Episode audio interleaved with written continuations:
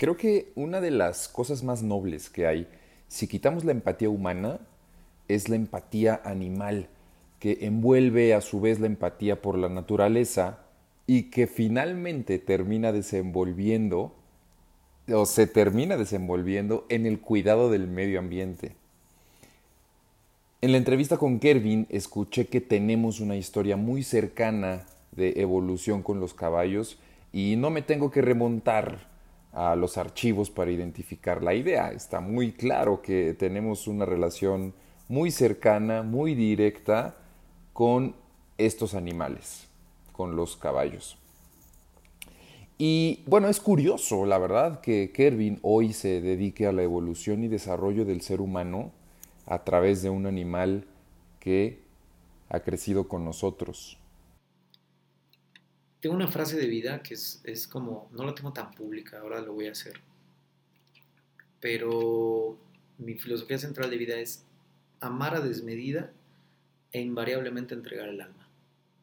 Así, pum, ¿no? Banderín de, de vida invariablemente entregar el alma, digo, entregar el alma, así la frase es complicado entenderlo porque el alma no se entrega, ¿no? Existe y es, punto.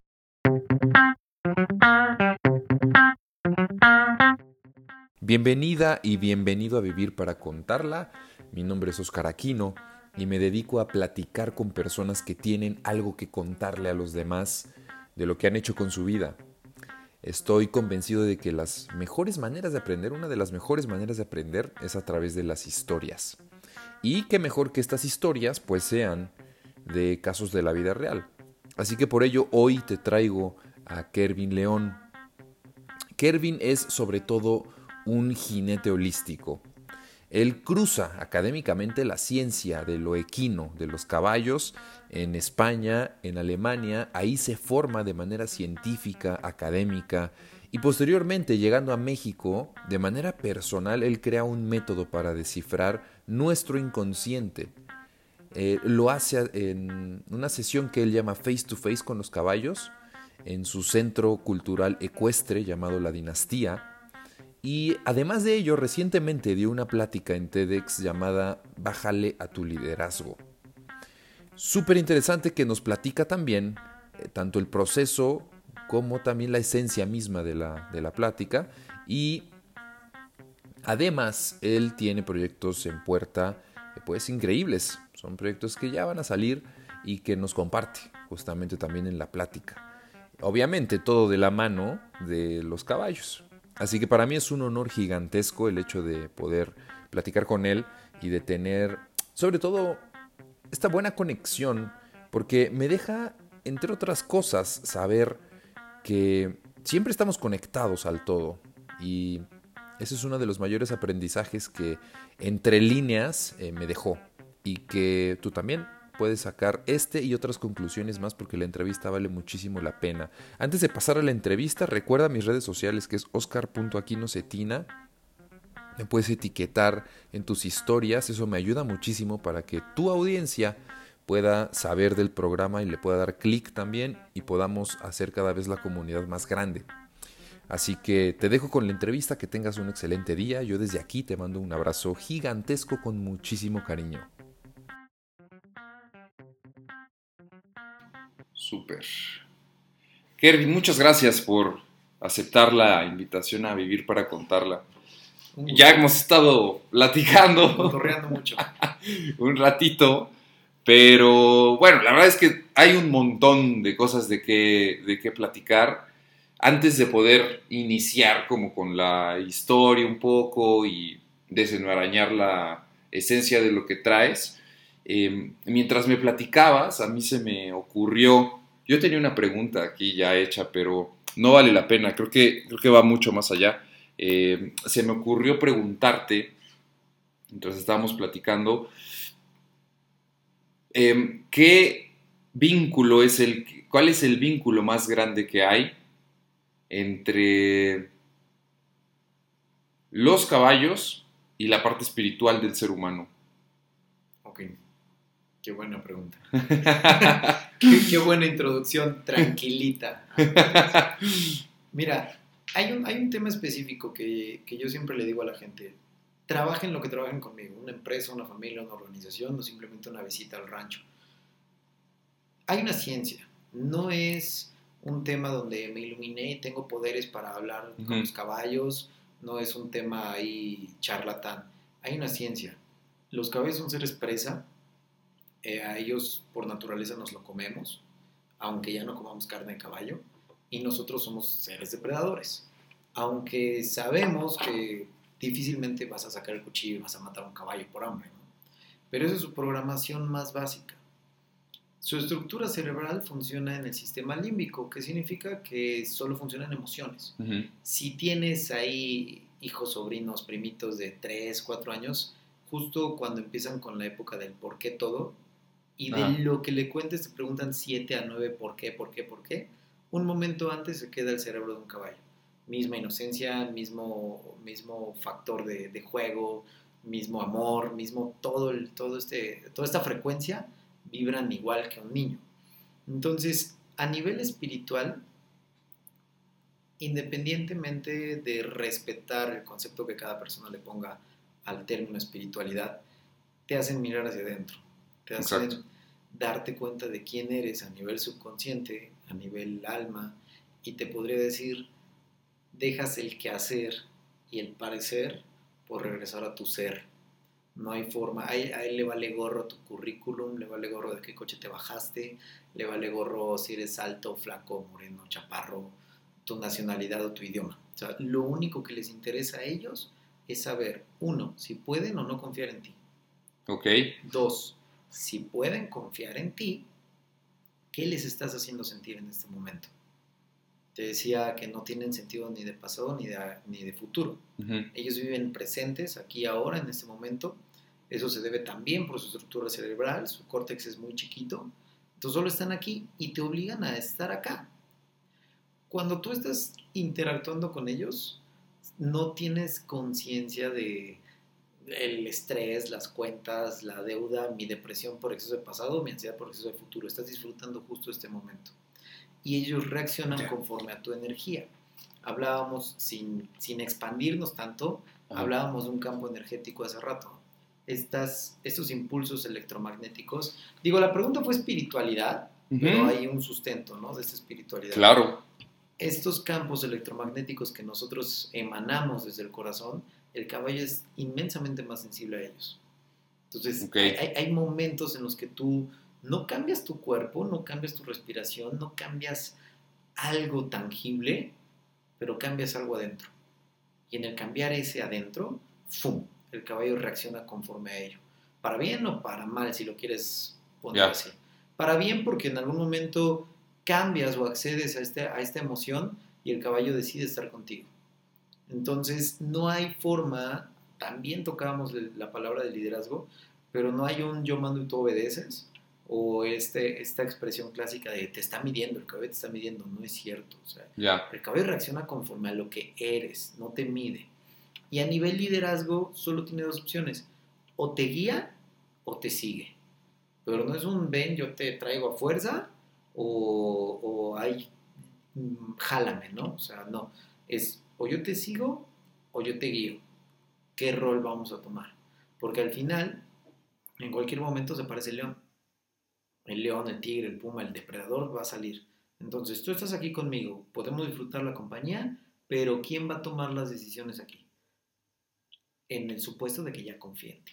Entonces, eso a nivel espiritualidad y a nivel espíritu te, permite estar aquí ahora y conocerte. Claro. Una persona agresiva, al caballo no le funciona y no va, no va a querer estar contigo si eres agresivo. Claro. Me vas a maltratar. Una persona permisiva, tampoco voy a querer estar contigo. Si aparece el león, ¿quién me va a cuidar?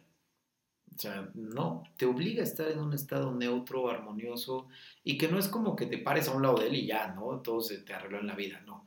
Pero te enseña. Dice... más bien es como este proceso un poco se me está figurando como a la ley del espejo. El caballo va a hacer o, va a reaccionar conforme a lo que tú eres y la manera en cómo reaccione es la manera en cómo tú vas a poder distinguir si estás en cierto estado de ánimo, en cierta emoción, ¿no? Exactamente. Y además de las emociones, muchas veces llega gente a lo mejor eufórica, con muchísima alegría, pero el caballo tampoco le funciona, ¿eh?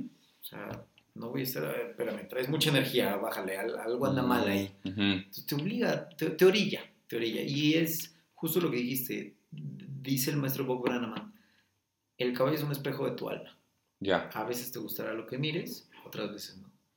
Yo le sumaría a esta bellísima frase, te permite hacerte consciente o estar en un, un estado consciente presente y a partir de ahí reprogramar tus creencias, tus habilidades, tus decisiones, te, te permite trabajar mucho con tu inteligencia emocional.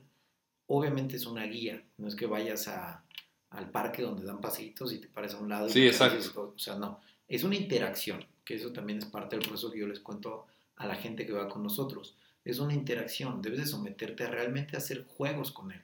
Es jugar, o sea, al final es jugar, no tienes que dar un ejercicio y una guía y en mi siguiente fase. Ni hacerlo ceremonial, ni nada de no. eso, ¿no? No, no, no, no. no. Ha- ha- Hay herramientas o hacks, ¿no? El, el tema de la respiración es increíble porque te permite conectarte contigo y a partir de ahí conectarte mejor con el caballo. Pero a nivel espíritu, en gran resumen, es eso, es conocerte. Hay mucha gente que ha intentado meditar, No puede, hay mucha gente que ha intentado respirar, no puede, hay mucha gente que ha trabajado talleres de inteligencia emocional, te dan las herramientas, pero si no lo vives, si no lo sientes, si no lo interiorizas, pues te llevas la guía básica de cómo controlar tus emociones, ¿no? Pero no, el caballo realmente te interactúa y te pone de manifiesto lo que eres. Y eso es lo bonito. Al final también platicábamos, respeto mucho el trabajo de grandes psicólogos, de grandes coaches de vida, empresariales, ejecutivos, financieros, lo que quieras. Pero al final, tú les vas a brindar un, un espejo, una salida, una apertura de tu vida desde tu 10% consciente y desde Sí. tu nivel de conciencia. Aquella otra persona que te forme te va a recibir desde su 10% consciente y desde, ni siquiera desde su currículum, sino desde su nivel de conciencia. Y aquí el caballo no, el caballo te da un feedback natural, es un feedback de la naturaleza donde tú eres intuición e instinto. No eres ni el nombre, ni el, ni el currículum, ni nada. Ahí es, es real. Y entonces nosotros como humanos hacemos a un lado el ego, porque ¿cómo otro humano me va a decir qué hacer? Aunque me digas que lo bajas y, y vas con toda la humildad del mundo a terapia y qué buena onda, perfecto, pero al final somos humanos, humano humano. Y si Claro. el terapeuta trae ahí un tema de 15 minutos antes tuvo una crisis emocional, también se va a ver reflejado, ¿no? Desde el campo electromagnético que hablábamos. Y el caballo no. O sea, el caballo es increíble cómo ves entrar una persona y es un caballo a nivel energía. Sale una persona y tres segundos después está entrando otra y es otro caballo totalmente diferente. Adentro del mismo cuerpo, ¿no? Entonces, qué mejor que te dé un feedback del caballo, que no tiene egos, y entonces lo recibas así. Y otra, lo vives emocionalmente. Entonces, no es que te dieron tu, tu hoja donde lo escribiste, tu cuestionario, o sea, no, lo vives emocionalmente y al vivirlo se va a tu subconsciente, límbico, ¿no? No, Claro. no quiero entrar al, al tema científico tal cual para que el podcast sea cómodo, pero se te van tus emociones y las emociones se te quedan para toda la vida. Sí, claro. Piensa que las emociones nunca se olvidan, se van a un subconsciente y el conocimiento sí. Entonces, todo lo que hablemos en tres días ya te olvidó, el 60% mínimo y es ciencia. Ujú. Pero cuando tú lo vives, lo interiorizas y se te queda para siempre. Eso es lo bonito, lo de alto impacto de convivir o de formarte con un caballo. De tener la experiencia simplemente de jugar con él y hacer un feedback, recibirlo de él. Entonces, gran pregunta, gran respuesta. no, sí, la verdad es que sí. Y bueno, eh, esa es como la introducción, se me figura un poco como al marco teórico de lo que vamos a platicar, de, todo lo que es eh, y a todo lo que te dedicas.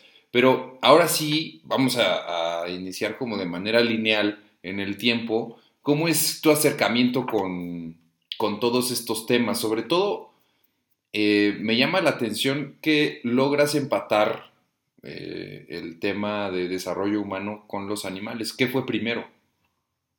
El huevo o la gallina. Fíjate, te puedo contar mi historia en tres minutos. Yo era un geek de las computadoras. ah, ya. Antes de, antes de entrar al kinder yo ya tenía ciertos procesos en la computadora antes de saber meter las manos. Mi padre vendía equipo de cómputo. Ya. Entonces crecí así. Y mi hermano, hablando de, de, él, que siempre es el centro, porque él es el núcleo de todo lo que ahora hacemos, es un alma vieja totalmente, mi hermano. O sea, él se queja de que tuvo que haber nacido en la época de la revolución, de la revolución y andar a caballo y con pistola. Ah. Y él no nacimos entre caballos nosotros, pero él sí nació sabiendo que iba a estar entre caballos. Entonces, Órale. a sus 8 o 9 años se compró Ajá. un caballo de manera... O sea, imagínate que estás en la casa y lleguen a tu puerta a tocar y le digan, don Nacho, a mi padre. Oiga, don Nacho, ya le trajimos el caballo que encargó su hijo. O sea, ¿cuál caballo? ¿Cuál hijo? ¿Cuál? Tiene ocho años mi hijo. O sea, así fue. La historia es mucho más bonita, le pertenece a él toda la historia, pero... Ah, la madre, que ¿en serio así fue? Así fue, así fue, así fue. o sea, él encargó un caballo. Pasaban dos chavitos con sus caballos de yunta, de, de, de arado, de campo, chiquitos, feitos, peludos, mal comidos, pero eran dos caballos y él los cazaba en la tarde para que los viera pasar y entonces se hizo gran amigo de ellos y lo dejaban montar, se dan su vueltecita como de feria, ¿no? Ya. Salía, le dan su vueltecita y, y empezó a montar solito y un poquito escondidas de papá, pero al final era como te sales a jugar pelota a la calle, te sales a montar caballos con los chavitos que pasan con sus caballos. Vivíamos en una zona semiurbana, no pavimentada, entonces era, Ya. era parte de, ¿no? Propiciaba que. Propiciaba y Leo les encargó tal cual, oigan, consigan un caballo, quiero un caballo. Y le consiguieron una yeguita feita y chiquita, igual peluda y demás. Entonces, para no extendernos, esa es la historia de cómo llegó el primer caballo a la vida de la familia por mi hermano. Cuando nos dimos cuenta, el hobby, en ese momento hobby, nos empezó a llamar y de repente ya el hobby ya eran cuatro o cinco caballos en casa Órale. De los cuales yo renegué, ¿no? Y la primera vez me habló mi hermano y bien contento, nos llevamos siete años y yo a mis entre 16 y 18, no sé cuántos tenía, me habla emocionadísimo diciéndome, hermano, compré un caballo. Y yo le dije, ¿estás idiota? Así, tal cual. Dije, o sea, teníamos mastín inglés, tenemos mastín inglés. Dije, si limpias la caca de un perro tan grande, imagínate un caballo. Era de todo lo que yo sabía de caballos. O sea, Ya. Nada entonces, la, la misma vida nos fue cerrando puertas al área de computación y abriendo puertas al área de caballos. ¿no? Nada ha sido fácil, pero todo lo hemos tomado a bien ya. y se han ido dando las cosas. Ha sido un esfuerzo físico, sacrificio interesante de vida, en los que, digo, la historia es mucho más bonita y dramática también. No, pues Pero- échale. Pero fue así, o sea, fue así, ¿no? Al final eran Ya. cuatro o cinco caballos. Yo soy comerciólogo y a donde vaya me dicen por otra parte, ¿no? O sea, si voy a un congreso de ginoterapia, soy psicólogo, si voy a... Digo, no, no me las compro, ¿no? Y lo desmiento, no voy Exacto. a comprar títulos. Pero lo general es que me digan así, ¿no? Y si voy a, a entrenamientos de caballo o a clínicas de entrenamiento, soy médico por pensar que soy médico veterinario. Y en fin, así por donde vaya me cambian el mote, ¿no? Soy comerciólogo por profesión, licenciado en comercio internacional, y en algún momento de mi carrera dije, ¿cómo combinamos el comercio con los caballos? ¿Qué tiene que ver? O sea, no hay forma, ¿no? Ya. Al menos yo no lo encontraba. A menos que me dedicara a importar y exportar caballos o algún tema así, que no, no era la idea. Y sigue sin serlo. Eh, encontré algún tema ahí en Argentina de coaching empresarial con caballos. Dije, ah, ok, suena interesante. No me gustó el modelo, pero suena interesante. Tramito un intercambio a España y en España ya metiéndome más está la E EHAE, que es la Asociación Europea en Educación Asistida con Caballos, siglas en inglés. Y ahí encuentro como un modelo más estructurado donde dije, qué bonito e interesante está esto. Y digamos que me fui por el área de, de- de empresa. ¿Por qué? Por el tema básico. Tú metes a un equipo de trabajo para hacer, no sé, mandos medios, mandos altos o CEOs, donde tienes que hacer un team building o tienes que hacer alguna cohesión de alguna forma. Y el caballo, si, si encuentra armonía, liderazgo, coordinación, empatía, energía, decide entrar a este grupo de personas. Ok, Y si no la hay, no entra. ya. Esa es la base y de ahí hay infinidad de juegos para detectar posicionamiento de los miembros. O sea, no es lo mismo que metas un abogado que sus competencias son de choque a un abogado que sus competencias son como un tramitólogo, ¿no? Que es más Sí. de archivo. Entonces eso te permite o le permite a los directivos o a los dueños de empresas o compañías tomar decisiones con base al ser y no al currículum. No, eso está buenísimo. Está increíble. Está- este lo encontraste entonces en España. Yo estaba en España y lo encontré en, en Alemania. Es alemana la, la Ah, ya. asociación. Entonces de ahí, bueno, te podía platicar cada una de mis, de mis, de mis cursos. Es una anécdota increíble. Y dormí en caballerizas, dormí en carreteras, dormí en aeropuertos. Vendí un traje charro para pagar viáticos de otro curso. Todo Eh, con tal de estar en el tema de aprender, equino. de aprender de los caballos, tal cual de aprender de ellos. Entonces yo cuando conocí esta historia de, de los caballos y dije, sí me gusta y sí lo quiero en mi vida y prácticamente te diría, es algo que sí haría el resto de mi vida. Cuando yo tomé esa decisión, la tomé desde el ego y diciendo, quiero ser el mejor del mundo en tal deporte de caballos. O quiero ser el mejor y ganar competencias y premios y trofeos y moños y tal, ¿no? Desde, desde el ego tal cual, el ego diría yo negativo. Y volví al país, seguí aprendiendo, pero empezamos ya a impartir los primeros cursos. Y al final de un verano se acerca una niña, eh, se llama Juliet, que marcó tal cual, puso un a partir de aquí en mi vida.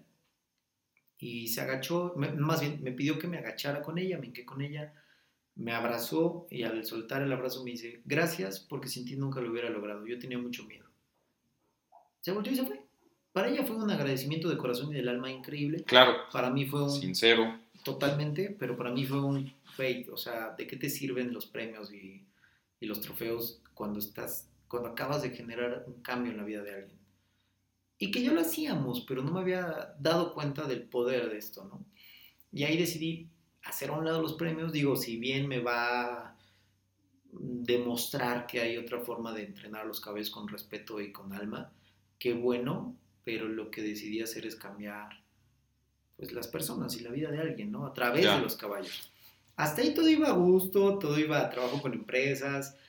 Esa, esa parte es lucrativa para mí. Claro. Porque los caballos no comen. Este, eh, No comen aire, ¿no? Exactamente. Entonces hay una parte en la que sí vivimos de estos, de estos temas de coaching empresarial. Pero se vino una ola nueva. Yo tuve un, hace dos años, tuve ahí varias crisis emocionales en mi vida Ya. totalmente por ahogarme en vasos que, que no. Y, y los caballos ya eran parte de mi formación y demás, pero hacía falta algo más.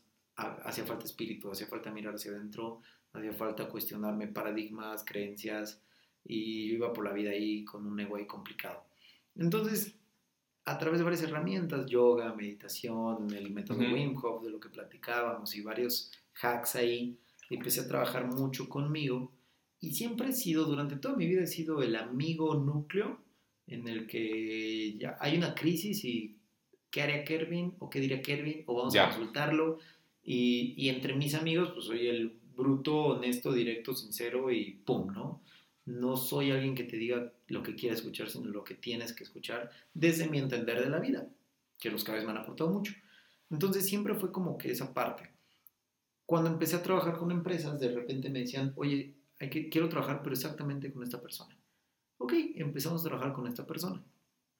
Pero en este cambio disruptivo de mi vida de decir, ahora trabajas con el alma y con, con, con mirar hacia adentro y con un sentido espiritual, me marca una amiga y me dice, oye, tengo un problema, quiero hablar contigo. Claro, pues nos vemos el fin de semana que vas a- con tu hijo a terapia, ¿no? A quinoterapia Ajá. otra área del rancho. No, necesito verte dónde estás. No, pues estoy instalado. Ok, te veo, traigo este conflicto. Y me dijo, digo, hicimos un feedback mano a mano, ¿no? Human to human, de yo, yo considero que la vida es así, ¿cómo ves? ¿Te, te aporta? Adelante. Fue al rancho a secundar la experiencia y me dijo, ¿sabes qué? Es que lo que haces está increíble, no eres tú, es el caballo y ya nada más con que tú le pongas la cereza. Y obviamente sí hay una parte súper responsable, ¿no? No es como que te metas a jugar. Y es algo que, que- que es un trabajo emocional día a día que tengo que hacer porque no sabes qué emoción te encuentres con una persona nueva, ¿no? Y me dijo, ¿sabes qué? Esto te puede aportar mucho, le puede aportar mucho a mi prima, mi amiga. Ujú. Dije, a ver, espérate, a ver, hija mía, esto yo lo hago porque eres mi amiga, pero trabajar con el alma y el espíritu de las personas es diferente. y yo considero que no estoy listo para hacer esto y además algo que no quiero hacer en mi vida. Según yo, mi 10% consciente Sí, me decía, exacto. no lo hagas. No preguntó y a la semana siguiente llegó con la amiga. Y a la amiga le dije, a ver, espérate, esto es relajo de esta chica.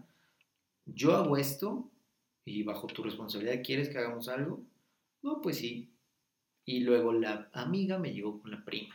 Y luego la prima me llevó a su hijo. Y luego su hijo, un amigo. Y se hizo una bola de nieve. Ajá, exacto. yo, por más que me quise quitar, no pude. Y te lo digo así, yo no quería hacer esto en este, en este plano.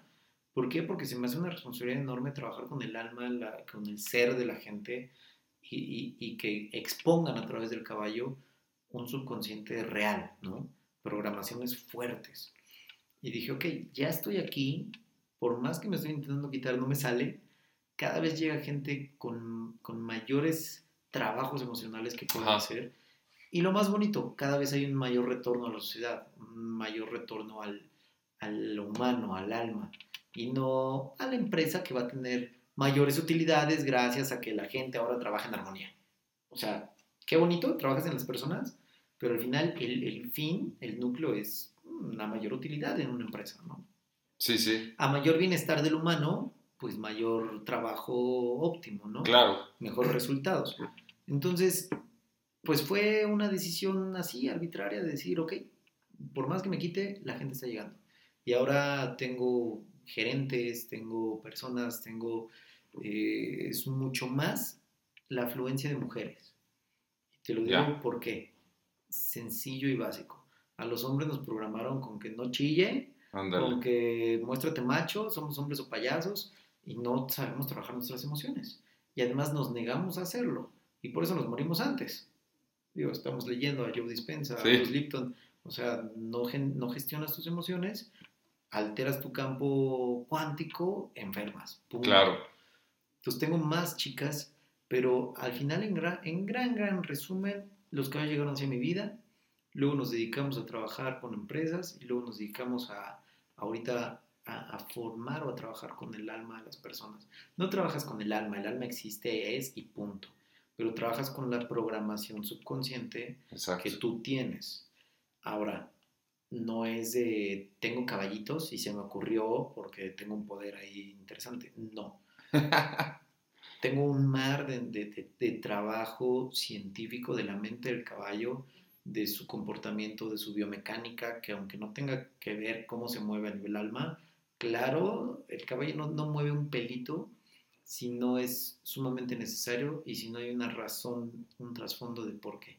La forma en la que se te acerca, si te mira con dos ojos, si recarga el peso, si no recarga el peso, si gira saliendo de tu espacio o si gira entrando a tu espacio, todo tiene un mensaje minucioso de cómo se comporta él con manadas. O sea, él, él se comunica a través del lenguaje corporal.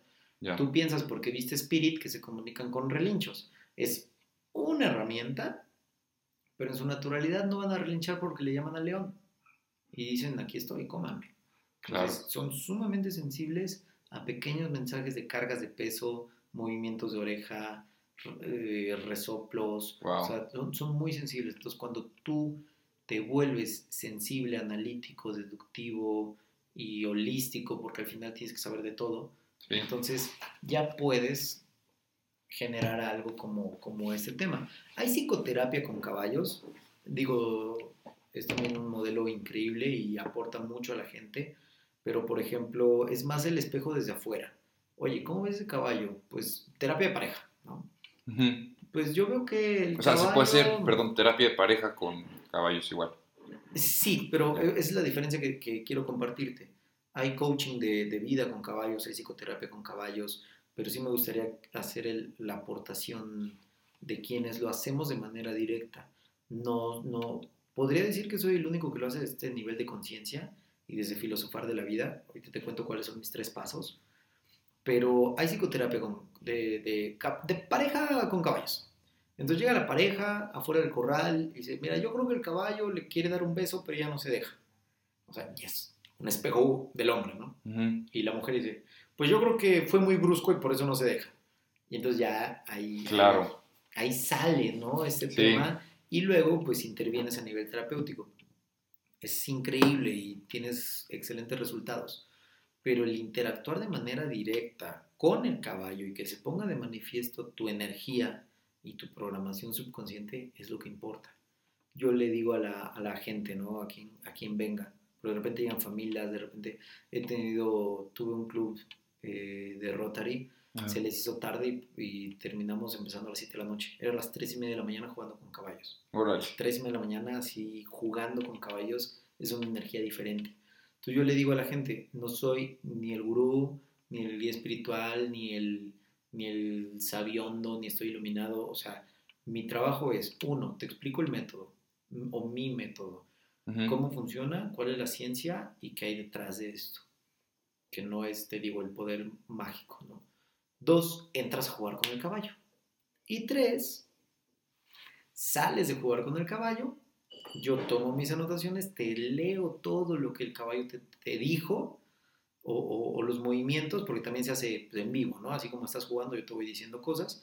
Y al final salimos, te comparto lo que acabas de vivir, por qué lo hizo el caballo, rompemos todos los paradigmas, buenos y malos, y reconstruimos o reprogramamos lo que te funciona o no te funciona. Entonces, es súper fuerte porque te das cuenta de quién eres realmente, hay un autoconocimiento. Yo les digo, no es ni terapia ni es un coaching. Yo les llamo sesiones face to face. Es darte cara a cara con el caballo a nivel autoconocimiento. De ahí, cuando te das cuenta quién eres aquí y ahora, ya lo, podemos llevar a, a, un sector terapéutico para sanar. Todos tenemos algo que sanar, definitivamente. O lo podemos llevar a un coaching. ¿Por qué? Porque hay gente que dice, ¿sabes qué? Tengo que tomar una decisión importantísima en mi vida, voy para allá. Y ¡fum! va a jugar con el caballo. Y es aquí ahora lo que le, le dicen. Yo no genero una cita, ¿no? nos vemos para tu siguiente sesión en tres días, o en una semana, o es un programa de tres meses. No. O sea, vienes aquí ahora y te conoces. Y si quieres venir todos los días, todos los días te aseguro que el caballo te hace trabajar algo diferente. O sea, punto. Y hay gente que va una cada semana, que ya lo tomó como hábito de desarrollo personal. Hay gente que va cada mes, hay gente que va cada crisis, hay gente que va a cada, cada factor emocional importante y así lo hacemos. Entonces, gran resumen de mi vida, ecuestre o caballista, esto es, en ese momento estoy y eso es lo que, lo que hacemos a nivel face to face, como yo le digo. No, está buenísimo. Y es un despertar de conciencia y esto Exacto. y esto que yo creo que esa es la parte más, más interesante y es justo a la que, a la que quería pasar. Solamente antes, eh, como para encerrar lo que, lo que me dijiste, es esta, esta sesión de face to face al final del día, cuando tú tomas las anotaciones de lo que observaste con el caballo y la persona, es un diagnóstico de la persona que el caballo te, te da. Yo no sé si llamarle diagnóstico, porque después de un diagnóstico va un tratamiento. Ok. Pero. es una lectura. Es una lectura. Mira, ahí te va lo bonito y, la parte brutal de, que sales otro. Mucha gente he escuchado, es que ningún curso te cambia la vida, es que ninguna frase te cambia la vida, es que ningún taller te cambia la vida. Te da herramientas y luego tú la cambias. No, no es cierto. O sea, aquí con los caballos sí te cambia la vida tal cual. Ya. ¿Por qué? Te decía hace poco, el conocimiento se olvida. Entonces, cuando tú tienes una herramienta, tú ves si la aplicas o no la aplicas. Pero cuando tú lo viviste, cuando tú entras con el caballo, así tal cual, mira, te pongo una tablita básica. En porcentajes que puedo errar, cuando tú escuchas un conocimiento, más o menos retienes un 40-50%. Cuando tú lo enseñas, perdón, cuando tú lo practicas, es un promedio un 60%. Cuando tú lo enseñas, tienes que acceder a mapas mentales, crearlos y luego bajarlos para enseñar. Entonces, un 70, 80% lo que tú aprendes. Pero cuando tú lo generas con una emoción, se va a un 90 o 100% de aprendizaje. Entonces, no tengo que darte la guía básica de lo que acabas de vivir. Realmente las anotaciones que yo hago son porque mi periodo de, retención, ah, mío, mío, Kelvin, es muy corto.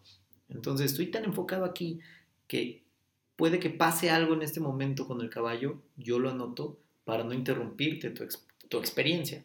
O si es de interrupción, ¡pum! Y te digo, mira, el caballo hizo esto por esto, y cómo te sientes, y vamos a cambiar esto, y ¡pum! Entonces, no hay un diagnóstico tal cual de lo que él te da, sino hay un autoconocimiento de, pum, de lo que está pasando en ese momento. Y entonces te das cuenta que si eres una persona permisiva y tienes que mover al caballo de un punto A a un punto B, gastas una infinidad de energía de mil formas tratando de mover el tráiler, de empujarlo, cuando es un caballo. Y lo mueves con energía, no con fuerza.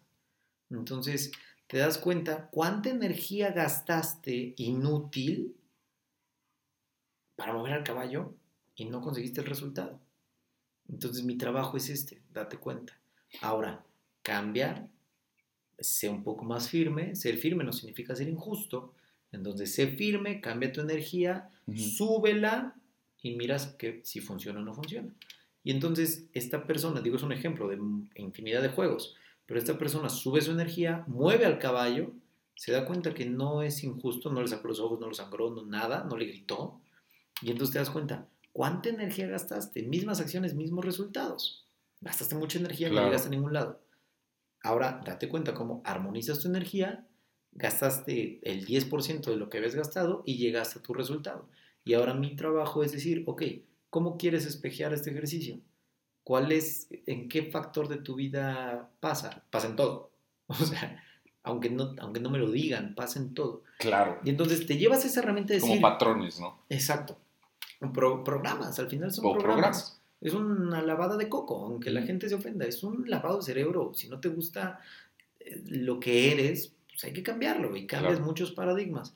Entonces, como lo viviste, yo solo pongo el, el, la cereza de darte la herramienta tangible de lenguaje, de programación neurolingüística, de respiración. Es un trabajo muy holístico. Decir, ok, eso te pasa, creo que puedes hacerlo así y mira si funciona con el caballo. Entonces tú te das cuenta que funciona con el caballo y funciona porque es un espejo de ti. Y tú sales con herramientas emocionales para aplicarlas constantes en tu vida. No es un test o un diagnóstico que tú digas, cuando tú te sientes así, aplica esto. No, lo vives emocionalmente. Y entonces ya también hay un, hay un reporte, no sé si llamarle así, pero hay una hoja de resultados de, mira, esto es lo que viviste, solo como para que no se te olvide, estas son las frases que trabajamos, las líneas, eh, lo que acabas de experimentar y llévatelo. Pero te aseguro que no lo tienes que volver a leer en tu vida. Ya. Entonces te puedo decir, no es un diagnóstico, es un estado de presente aquí y ahora que si te vas a... ¿Cuánto quieres escarbar en tu pasado para cambiarlo? Ya. no lo necesitas. Estás aquí y ahora, decides cambiarlo, accionas y te lo llevas a nivel emoción. Claro, porque al final es observar los programas, ¿no? Exactamente. Los programas subconscientes que eso es lo que logras entender, escribirlo para que no se te olvide y posteriormente decirles esa observación. Oye, está súper interesante, pero eso me lleva también a otra pregunta y es que, bueno, tú tienes el acercamiento con los caballos desde muy temprana edad. No. ¿No, lo tienes a los ocho años? No, mi hermano. Y mi hermano me lleva siete. O sea, yo te puedo decir que entre Ah, ok, tu hermano te lleva siete años. Mi hermano me lleva siete años. un año cuando... al revés, a ver, espérame. Mi hermano, yo le llevo siete, él es menor que yo. Ah, él es menor que tú. Entonces, digo, sin hacer, sin caer en tantas cuentas. 15 años tenías. Yo llevo 11, 12 años con caballos, 10. ya, ok. No he sacado una cuenta exacta, ¿no? Entonces, tú, bueno, tú tienes, eh, estabas en la adolescencia, cuando el tema del, del caballo se viene gracias a tu hermano. Y posteriormente, eh, me imagino es cuando empiezas a acercarte como al tema de desarrollo humano. Y luego desarrollas también, me dijiste, un eh, método personal. Sí. ¿No? Eh, ¿cómo, es, ¿Cómo es que desarrollas ese, ese método? ¿De qué se trata y cómo funciona? Son los tres pasos que te acabo de contar. Te digo, el caballo funciona así y tu humano funcionas así según mi, nuestro entender, según yo, ¿no? Bueno, no según yo, ahí sí hay ciencia de ambas partes. Pero según el método, mira, esto funciona así. No es charlatanería, no es este un tema ahí de tengo poderes mágicos y me conecto con la mente del caballo. No, funciona así. Dos, entra a jugar. Te espejeas. Y tres, hacemos un feedback donde filosofamos sobre la vida, no llegamos a nada, o sea, rompemos paradigmas y de ahí tú decides para dónde quieres ir. Porque hay mucho sentido, digo, esto es, es un, no sé si llamarle coaching o es un despertar de conciencia, ¿no? Te das cuenta que puedes caer en un papel de víctima, te das cuenta que los paradigmas que estás repitiendo patrones de tus padres, que estás repitiendo patrones de una pareja, que tienes confundidísimo el término amor. Ya. Y ajá. entonces, pero nos dimos cuenta y gracias a eso filosofamos sobre eso, gracias a darnos cuenta sobre el caballo. Entonces, ¿por qué te podría decir que es mi método? Porque lo hago desde mi nivel de conciencia, desde mi despertar de conciencia y desde mi filosofía de ver la vida y desde decir, esta es mi, mi particularidad de ver la vida conforme a lo que me han enseñado o con base en lo que me han enseñado los caballos. Y mira, había una parte en la que los caballos no tienen ego, los caballos no tienen ego, y había una parte en la que mucha gente dice, es que hay que ser como el caballo, no hay que tener egos.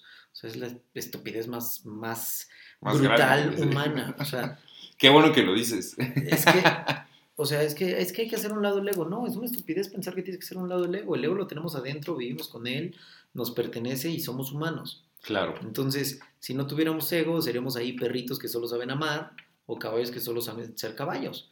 Entonces, el caballo es hermoso y es increíble, pero nunca va a pasar a más. O sea, si no tiene egos, no va a ser más allá de un caballo. Claro. Son seres maravillosos, iluminados, increíbles, conectados, pero son caballos, no van a ser a más, no van a trascender, no van a cambiar, no van a mejorar. Punto. Entonces el humano, yo les cuento siempre, tienes dos tipos de egos, el, el que te acerca al amor y el que te aleja del amor. El que te aleja del amor es el que te hace sentirte más que los demás.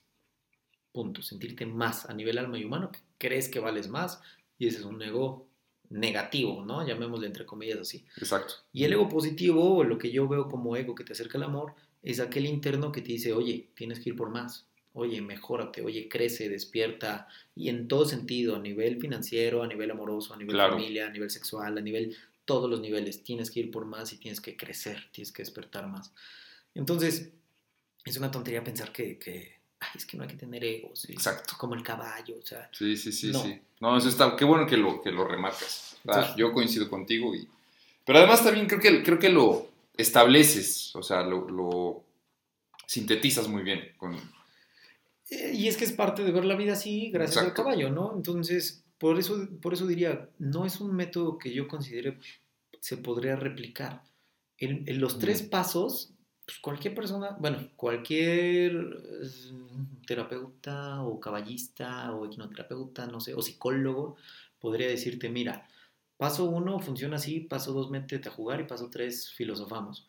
Pero primer punto, tienes que ser tremendamente analítico del caballo y saber de sus estructuras mentales, de su etología, que es la ciencia que estudia su comportamiento y su comunicación, y a partir de ahí poder sacar lo que el caballo dijo. Y el paso número tres, estar despierto, tener un nivel de conciencia que te permita filosofar sobre los paradigmas y buscar una reprogramación.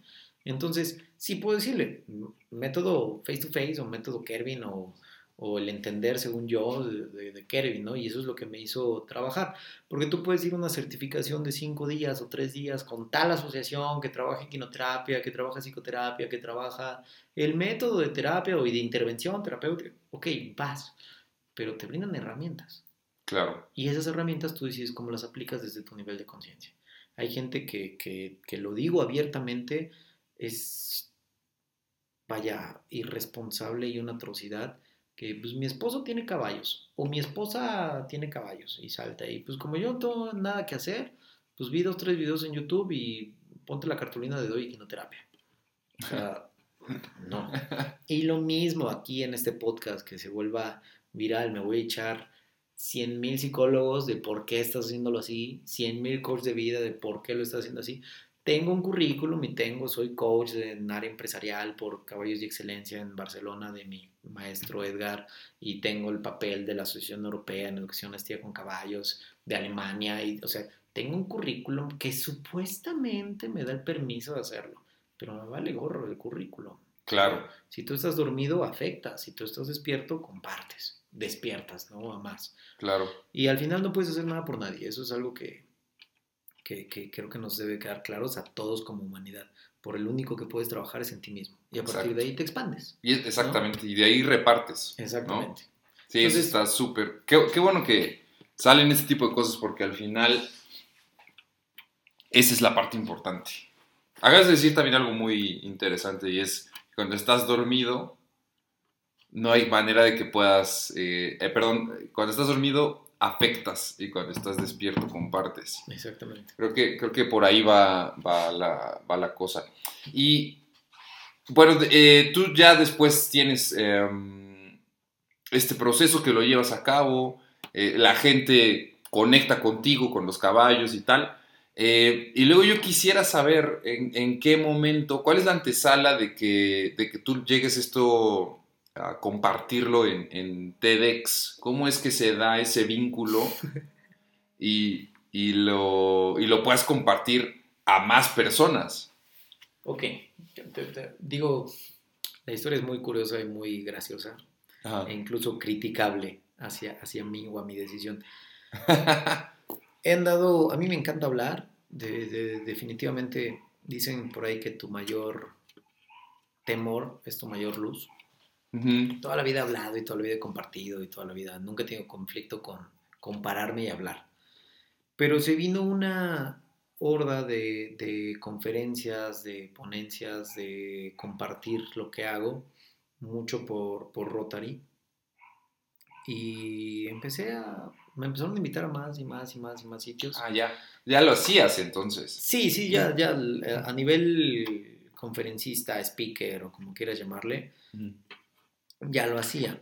Entonces, en un, en un networking donde me invitan como ponente, mmm, se acerca un chavo, Renan, ahora gran amigo, que de ahí nació la amistad, y me dice, oye, traes material increíble y lo comunicas o sea, bien, o sea, no, no, no, hay, no hay trabas, ¿no? Al final yo me subo a cualquier escenario o, o micrófono y soy yo, punto. Si son niños, cuida un poquito más cómo conectas, ¿no? Si son adolescentes, cómo conectan, son empresarios y un poquito más cerrados, y, o sea, cuido esa parte, pero sigo claro. siendo yo, ¿no? La esencia no cambia. Entonces me dijo, tienes hasta material para dar una TEDx. Dije, ah, estaría increíble, ¿no? Sí, pero, claro. Pero todavía, estaría increíble, pero todavía no. O sea, todavía era como, ay, güey. O sea, una cosa es compartir con, con, gente y con grandes auditorios, pero hablar de un canal de 21 millones de suscriptores, donde dices, oye, el 1% son 200 mil, ¿no? Uh -huh. O sea, dices, es, es un número de, de, personas. Entonces, como que ahí fue como, ah, sí, estaría bien con los años, a ver qué sale. A las semanas me escribe y me dice, me manda el link, me dice, oye, ya salió la convocatoria de TEDx Ciudad de Puebla. Y, ay, órale, qué buena onda, gracias por avisar, ¿no? Pero con temor de, Ajá. de bueno, lo hago. Ahí veo, faltan un mes a abierta la convocatoria. El último día de convocatoria me, me, me, vuelve a escribir, me manda el screenshot de último día, queda un día de convocatoria, y me dice, ¿qué onda, hermano? ¿Ya aplicaste? Y le escribí, gracias, bro, pero no lo he hecho, ahorita veo si me da tiempo. Y en un, como se toman las mejores decisiones de la vida, en un eso, vámonos. Ajá. Le dije a mi primo, oye hermano, acompáñame a grabar un video aquí a, la, a las caballerizas, estábamos en el rancho, le digo, ¿sabes qué? Acompáñame a grabar un video aquí de dos minutos. Órale. Me grabé dos minutos y lo solté, así. Llámale universo, vida, núcleo, este, Dios, como quieras verlo. O sea, lo hice, lo grabé, sin guion, sin prepararme, sin absolutamente nada. Hablé de lo que hago y de lo que amo hacer. Dos minutos y vámonos. Sale. Ni siquiera fue un, o sea, de, desde mi parte humilde y soberbia, como quieras verlo, desde, mi, desde mi ego, te lo digo, fue un, si sale bien, si no también, vámonos. Entonces salió el, el, el video, lo mandé. A la semana, no sé cuántos días, me llega una llamada y me dice, hola, soy, no me acuerdo quién me llamó, creo que Pau pero soy de TEDx y queremos ver si me llegó tu, si te llegó nuestro correo. Entonces, no, la verdad no me llegó. Y ya abro y en la bandeja de entrada, pues sí estaba TEDx, ¿no? Fuiste aceptado para el casting en vivo. Dije, ok. Le digo, no, se me fue spam, ¿eh? Disculpa, me lo acabo de encontrar. no es cierto, no lo vi. Ajá. Y ya me preséntate en tal día. Se me olvidó, también se me olvidó. O sea, lo solté a tal grado de que no le di la, la importancia, fue como, ok, si se da adelante. Fui, tenía clases, daba clases en el rancho, clases de, de doma, de, de, lo que fuera, con caballos, y le dije, mi hermano, cúbreme, voy al casting y regreso. Salí, Llegué al casting, me bajé, me dice, ok, tienes cuatro minutos para contarnos del tema que preparaste. Y jaja, sí, como si hubiera preparado tema, ¿no? Lo mismo, cuatro minutos hablé de lo que son los caballos para mí en mi vida y cómo aportan a las personas y listo. Y quedé, punto. O sea, de 250, un tema así de, de aspirantes en video, nos convocaron a 24 personas y de los 24 quedamos 3. Entonces, Tres. tres personas, ¿no? O sea, al final si lo ves como, como porcentaje, fueron 250 en total, quedamos 3. fue muy bonito el proceso ya cuando te aceptan, ¿no? O sea, fue una experiencia increíble. Cuando yo llegué con los curadores, que ahora tengo la fortuna de que se volvieron grandes amigos, cuando llegué con los curadores y tenía enfrente a grandes maestros de oratoria, de comunicación, de contenido, de, de todo lo que supone la plataforma TEDx Ya. de Ciudad de Puebla, que obviamente es un gran orgullo. Dije, ok, podemos hablar de liderazgo con caballos. Sale. Y cuando, cuando empiezo a hablar, me dice, oye, es que en el casting hablaste de inteligencia emocional, hablaste de espiritualidad, hablaste de liderazgo, hablaste de niños, hablaste de reprogramación subconscientes. Yo entre mí dije, ¿cómo madres hablé de tanto en cuatro minutos? Pero me dijeron, a ver, le ponemos estructura, ¿no? La primera sesión dijimos, vamos a hablar de liderazgo. La segunda sesión dijimos, no, liderazgo e inteligencia emocional. La tercera sesión dijimos, no, vamos a hablar de reprogramaciones. La cuarta dijimos, no, sí tiene que haber niños. Y, o sea, vaya, ponerle estructura en lo que supone TEDx. Es impresionante lo pulido que está y la exigencia tan grande que tiene TEDx, ¿no? Le pusimos orden y lo que más me marcó, yo siempre he querido, siempre doy el sustento científico. Siempre digo, esto no Sí, es claro. magia, hay un sustento y este es. Y me dijeron, a ver, si tú dices neocórtex, si tú dices córtex, si tú dices etología, si tú dices... No, no puedes, porque es un público totalmente abierto y general. O sea, no vas a tener médicos veterinarios enfrente, no vas a tener psicólogos enfrente, vas a tener cualquier tipo de público y eso es TEDx. Entonces tenemos que hacerlo legible, más bien digerible, ¿no? Ujú, Digerible, generalizado. digerible, generalizado. Y dije, ok, pues vamos a hacerlo así, le pusimos orden. Y a mí lo que me mató es que Dani, una de las curadoras, me dijo, ¿qué le quieres decir al mundo? ¡Pum! Ahí fue como... La- esa pregunta Esa fue. pregunta fue reaccionar cinco semanas después. Porque al final estoy contigo ahorita en un podcast y tienes un- una tribu, ¿no? Que te sigue Sí, sí. vas a un auditorio y tienes una tribu que te sigue, pero un canal así, ¿qué le quieres decir al mundo? Porque uno, le vas a decir a todos y dos, se va a quedar para siempre ahí. Y ahí es como me vino el balde de agua fría y decir, ¡pum! O sea, es una responsabilidad el, el- el hacer esto y hacerlo bien y, y- y realmente impactar. Entonces así fue, así fue la- la- el proceso. Cualquiera diría que, que fue difícil o un tema así. No, la vida no es difícil, nos la hacemos difícil. Sí, nosotros, ¿no? Exactamente. Entonces fue mucho soltar, mucho decir, estaría bonito, pero, pero pues si se da, bien, y si no, también, ¿no? Si no, se va a dar, y si no, tampoco, no pasa nada. Y ahí está, así fue como pasó TEDx.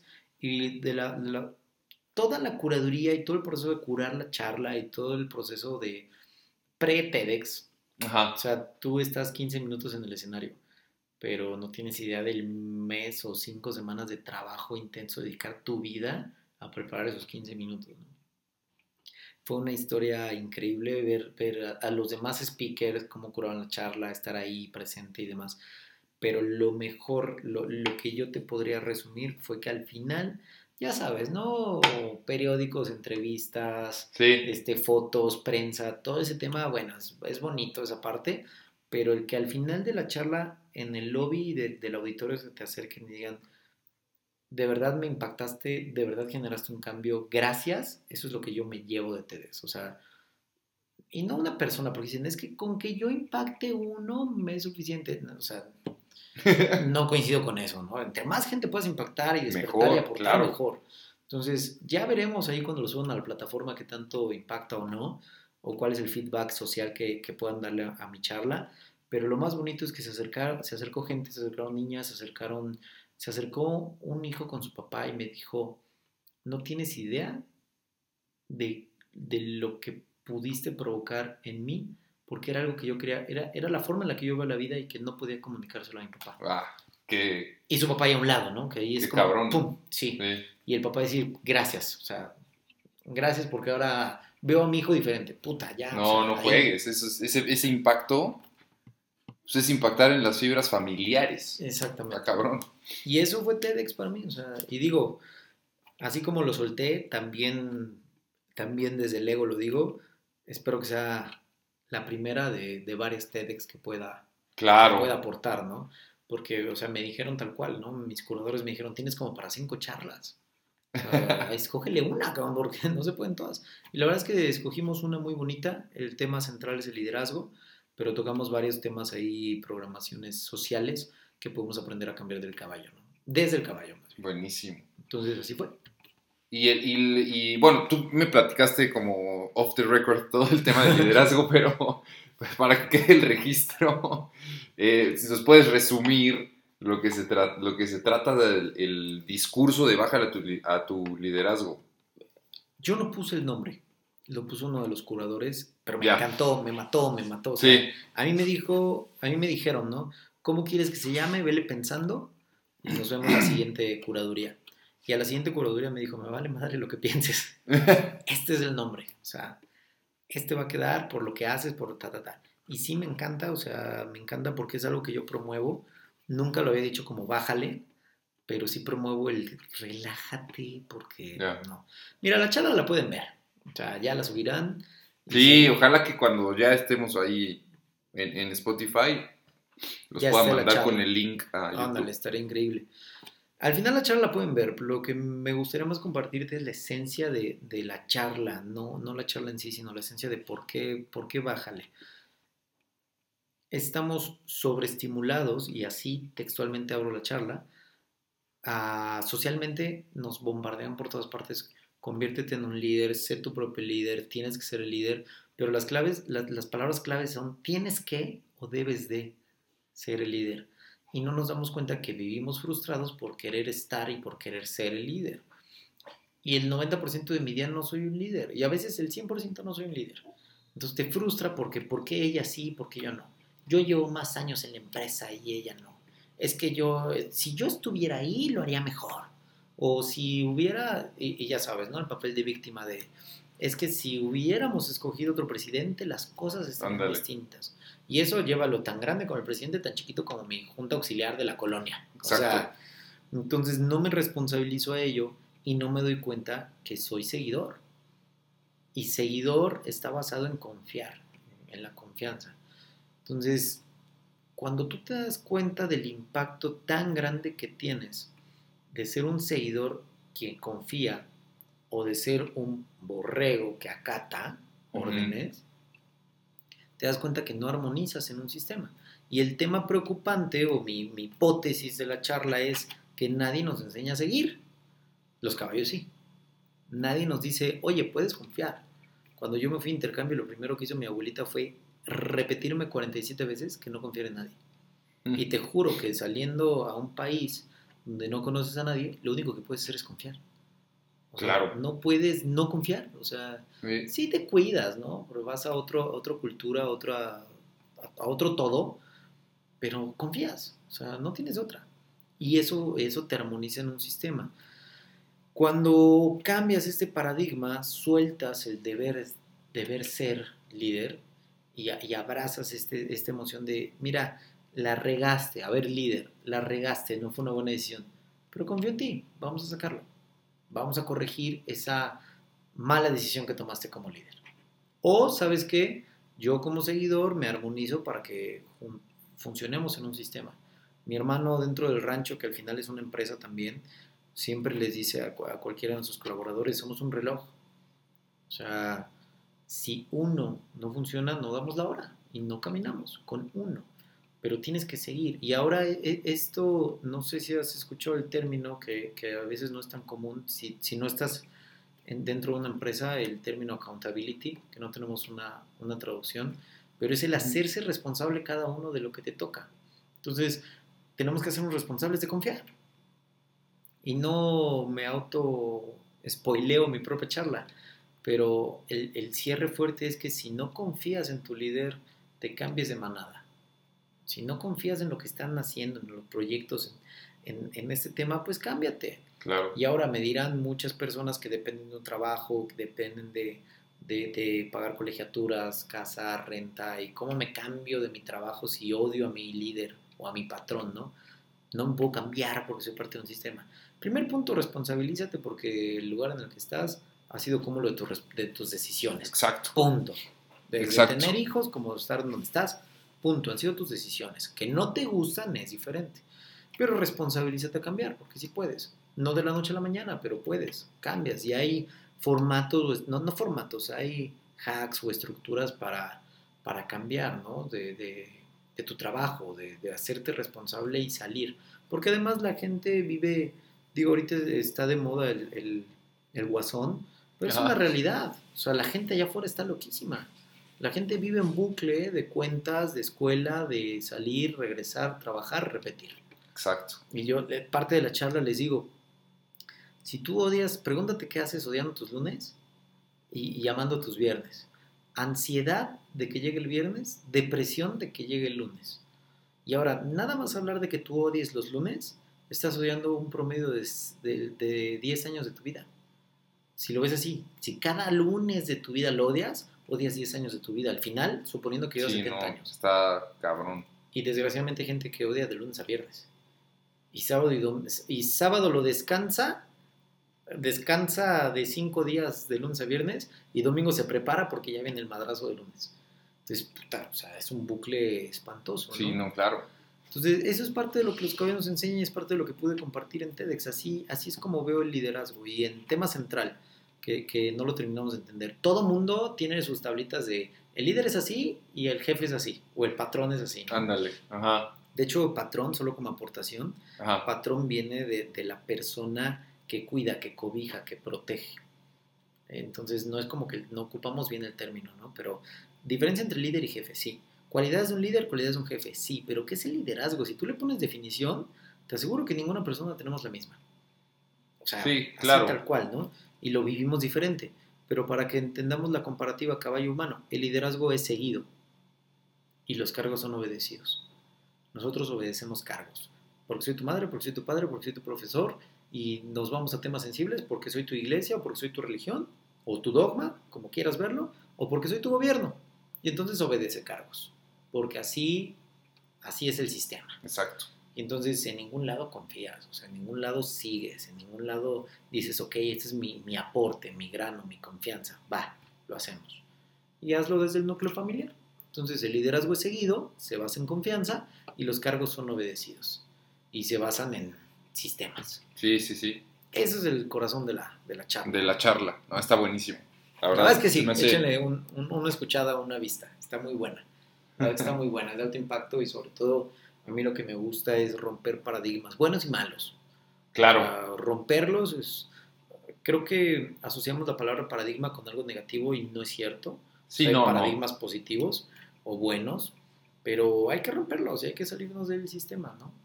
Sí, definitivo, definitivo.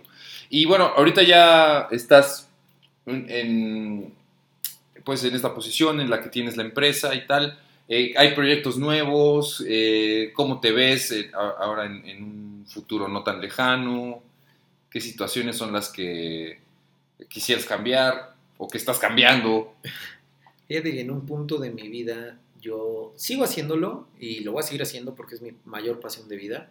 El dar clínicas, se le llama clínicas a un proceso de entrenamiento de tres días, un curso intensivo, ¿no? Si lo quieres ver así, de entrenamiento de caballos. Ya. Y ese entrenamiento es basado en respeto y confianza. Fíjate que me salí de tema, o más bien lo digo a destiempo, pero, pero todavía es parte de, no puedes hacer esto si no es con caballos mentalmente estables Ok, que socialicen, que se agarren a patadas unos con otros, que se muerdan, que se rasquen, que se tumben, que, que coman 17 horas al día como es su naturaleza. O sea, no puedes trabajar estos temas con un caballo que no esté mentalmente estable. Un caballo de caballeriza que se la pasa 16, 20 o 24 horas al día en una caballeriza y sale los fines de semana a entrenar. O sea, no puede, imagínatelo, es un, es un animal de huida, es un animal de manada, es un animal que recorre 30, 40 kilómetros al día en su naturaleza. y que lo tengas en caballeriza, empiezan a crear patrones. Ah, mira, ok, No como hay ningún- distorsiones, digamos. Sí, totalmente. Ya, que pueden caer en una conducta de daño físico a, a una persona. Entonces, ellos reaccionan conforme a tu energía y si tú estás vibrando feo, no es el término correcto, pero si tú estás mal vibrando ajá, y estás mal, pues el caballo va a reaccionar y se puede defender a mordidas, se puede defender a patadas, te puede embestir. O sea, si no está mentalmente estable, aguas, no, no, no se mira, hace, eso es interesante. Porque me han invitado a hacer estas sesiones fuera, de, fuera del estado, pero es muy sensible. O sea, tengo que, que ver que realmente es un caballo estable, mentalmente estable, sano, libre, y a partir de ahí, órale, va, hacemos algo. Ya, Pero bueno, me desvié. Entonces yo me dedicaba a hacer estos entrenamientos o estas clínicas de entrenamiento que también son lucrativas, que también gano de ello, pero pues es Claro. mucho amor al arte. Y en algún momento mi ego me decía, oye, pero ¿cómo vas a dar una clínica si está tal maestro que lo hace increíblemente bien? Y dices, ay, güey, yo no tengo ni el número de seguidores, ni, ya, ni, ni la credibilidad, ni los años de experiencia.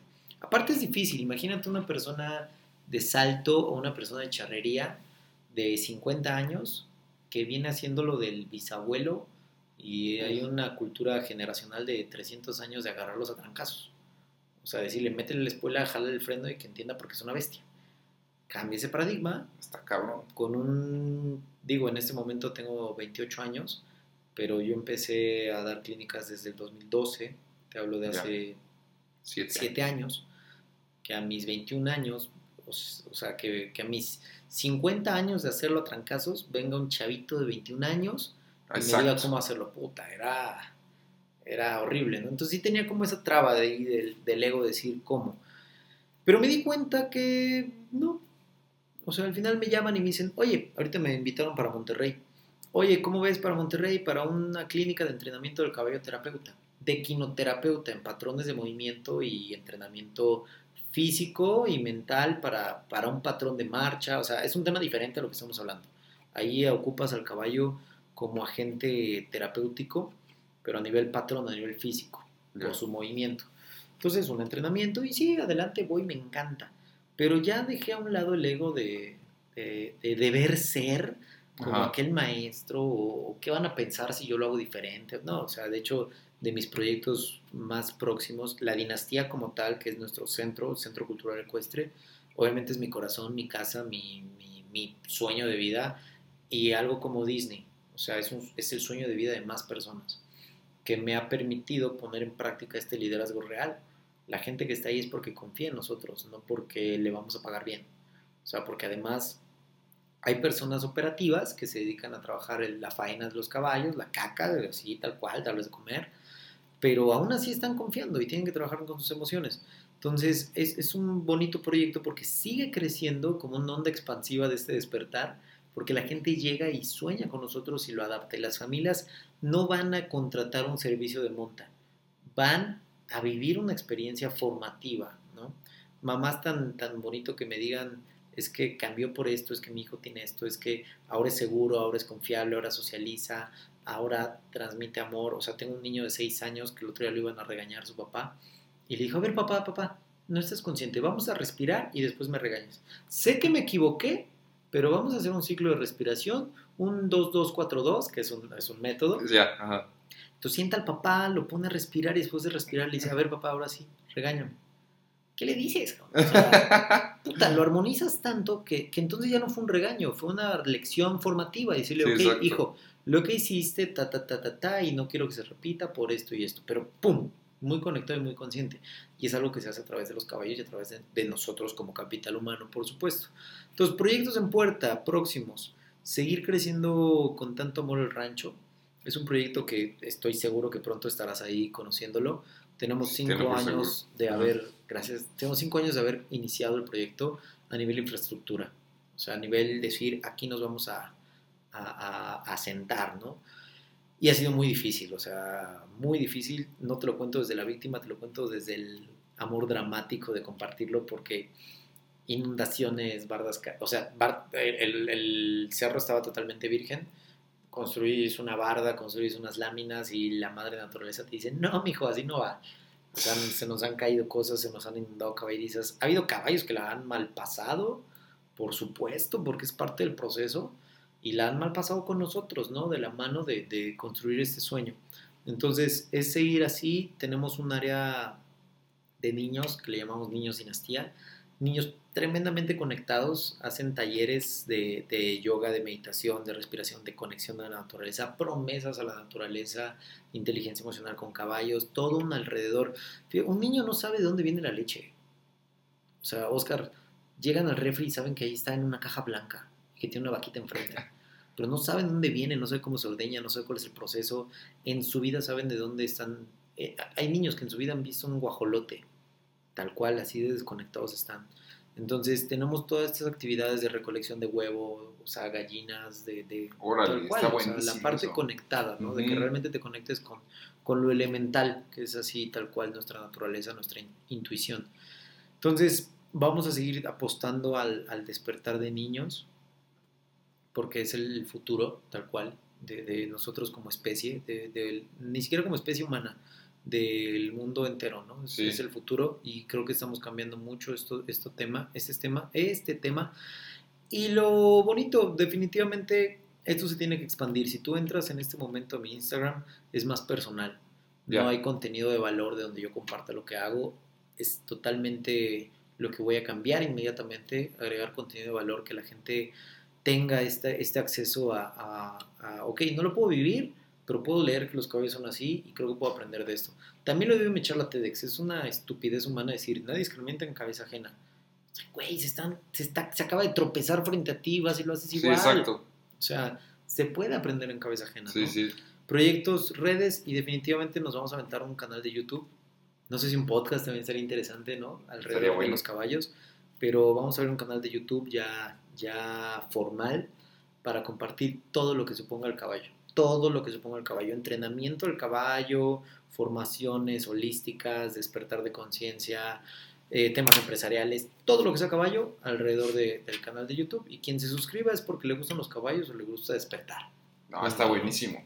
Súper chingón. Así son los proyectitos en puerta. Digo, de ahí en fuera eh, te comparto también con muchísimo cariño a la vida que muchos CEOs o directores o dueños están apostando más por trabajar en el ser del humano que en la empresa. Me están contratando más face to face para trabajar emocionalmente con cada uno de sus colaboradores Ajá. que los team buildings de, de, eh, colectivos, ¿no? o sea, que los talleres más de, vamos 12 CEOs o vamos 12 mandos medios de tal compañía transnacional y van esos 12 y hacemos estos talleres, pero aún así me están contratando cada uno y, y- y fíjate que se tomen la, el amor de despegar la bocina y decirme, Kervin, te mando a Oscar, ¿no? En tu caso, o cualquier nombre.